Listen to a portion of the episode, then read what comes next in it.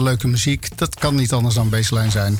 Het is weer vrijdagavond en uh, hier zijn we weer een uurtje voor u, speciaal voor u. We begonnen uh, het programma met Bernard Wright van de LP Nord en het heette Bread Sandwiches. En toen was hij geloof ik nog maar 16 of zo. 16? Ja, hij speelde piano en uh, had een beetje hulp van bijvoorbeeld Don Blackman, Roy Ayers en um, Marcus Miller en nog een paar mensen. Dus vandaar. Een beetje hulp. Klein okay. beetje maar. Over naar uh, The Wizards met uh, It's On. Now I feel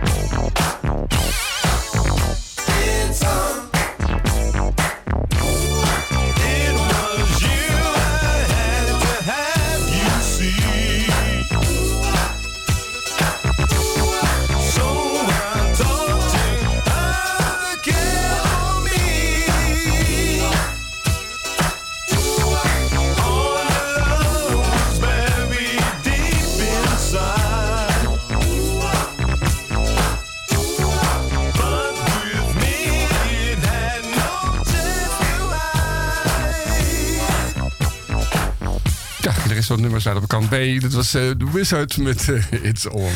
Heel vreemd, want uh, het is een 12 inch. Dat is helemaal makkelijk allemaal op één kant. Ja. Je kunt er dan een instrumentaal of zo op de andere kant. Maar goed, dat hebben ze niet gedaan. de volgende is van Cameo. Dat is wat iedereen eigenlijk gewoon zou moeten kunnen zijn. Gewoon zichzelf.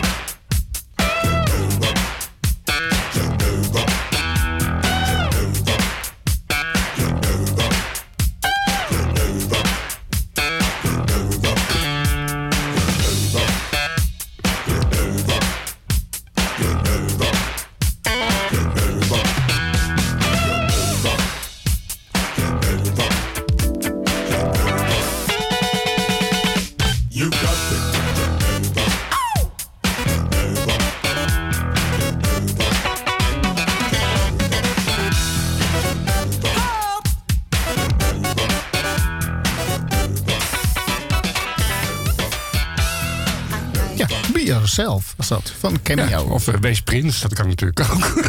dat kan ook. Als je vindt dat je prins bent, dan moet je dat vooral doen. Ik vind met Cameo zit van die prinsgeluidjes in, of andersom. Ja. ja, en als je wil scratchen, dan moet je dat ook vooral doen. ja, ga je zelfs een aanwijzing voor. Scratch hier. Ja. Goed, van uh, het uh, Shine On, dan is van de Orient Express.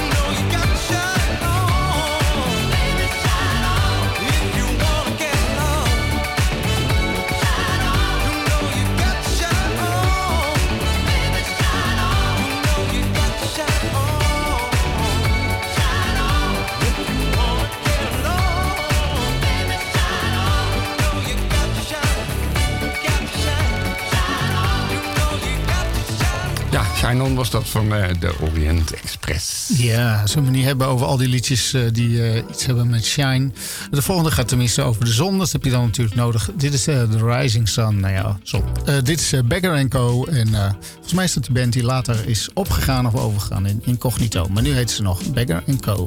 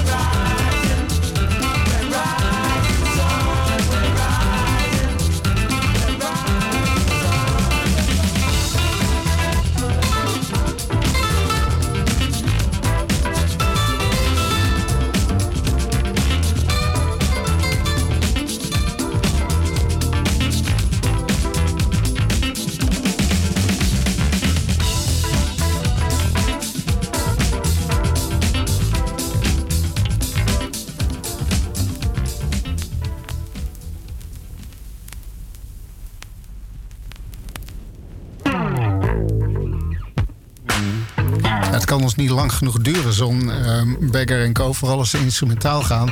Ja, dan hoor je natuurlijk ook wel dat het later ook wel wat meer werd dan Beggar en Co. Hoefden ze niet meer te bedelen in ieder geval, toen het incognito werd. Uh, Rising Sun heette dit. graag wat beter is, incognito of bedelen. Okay. Liever dit en bedelen dan incognito, maar dat maakt niet uit. incognito was ook zeker niet slecht. Nee, dat is wel. um, ja, volgende band. Uh, Belinda Carter of zo. En uh, Straight Down to the Bone.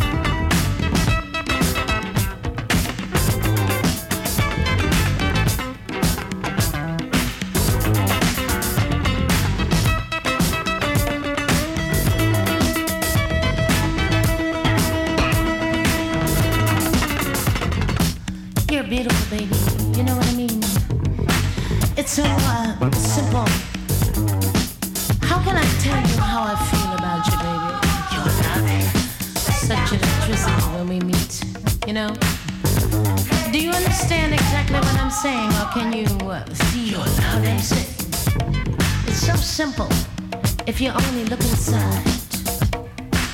All we need to do is touch your love and feel. Cause it's straight down to the bone. I tell you, baby, your it's been a long, long time since I felt like this with anybody. But you're kind of special.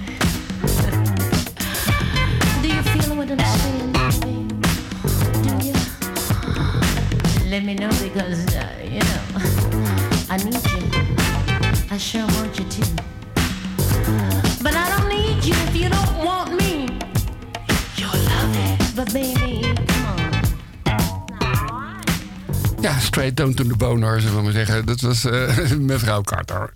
Ja, dan gaan we naar iets eh, wat beschaafders, want het is Norma Jean, oftewel gewoon chic. En ze heeft het over de High Society.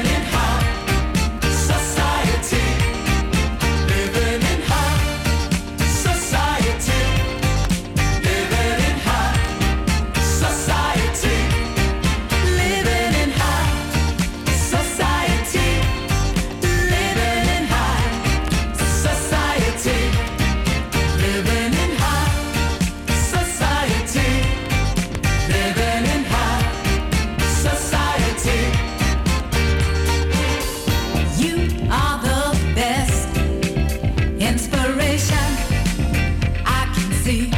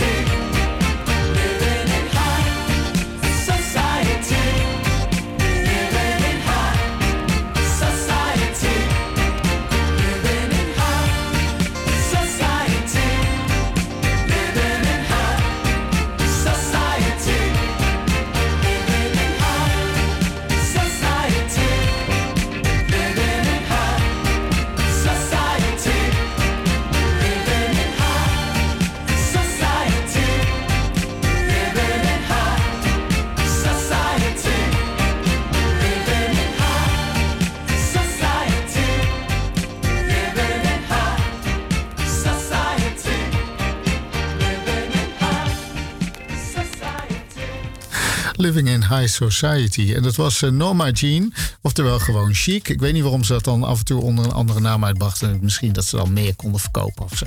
Ik weet het ook niet. Uh, maar het was in ieder geval uh, weer een fijne chic plaat. Die je niet al te vaak hoort. ja, alweer een chic plaat. Ja, jeetje, dat doen we niet zo heel vaak. Nee, gelukkig hebben we ook gaan koebellen in huis. Ja. Dus de volgende plaat is van Benny Boyer. Nee, iets met lof of zo.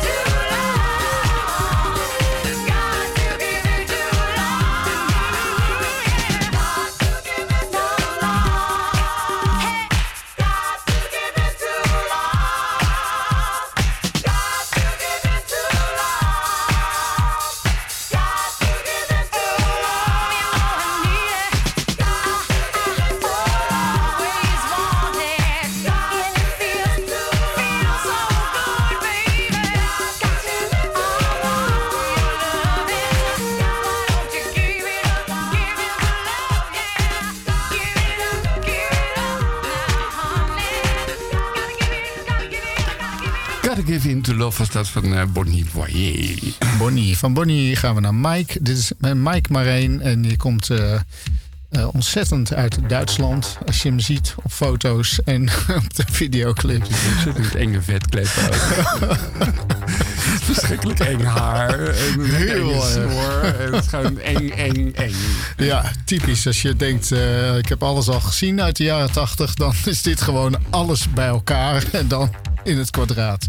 Maar eh, dat maakt het juist heel erg leuk, want eh, ja, het is altijd wel heel erg komisch. En dit is eigenlijk ook heel erg komisch, want ondertussen heeft hij in de break ook nog de Muppets uitgenodigd. Dit is Dancing in the Dark, Mike Murray.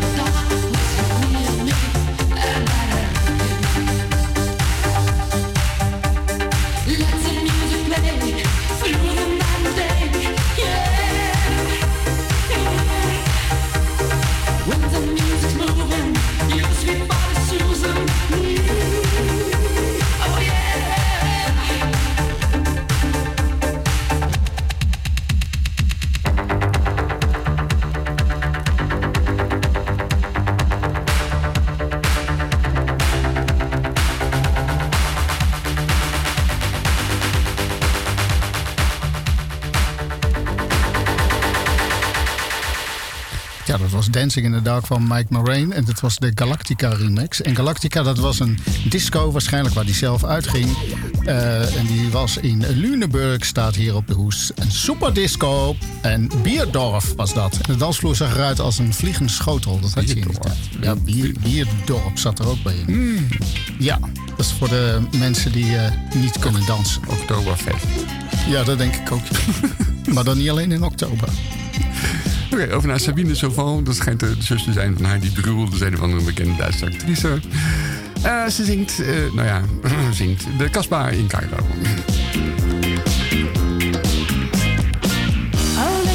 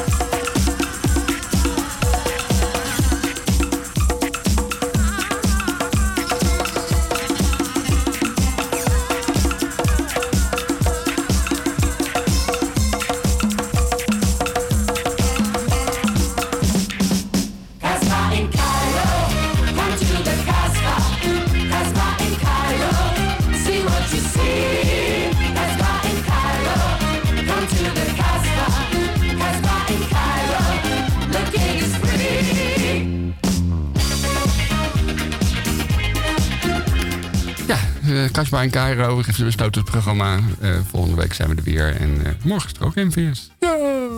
Tot volgende week.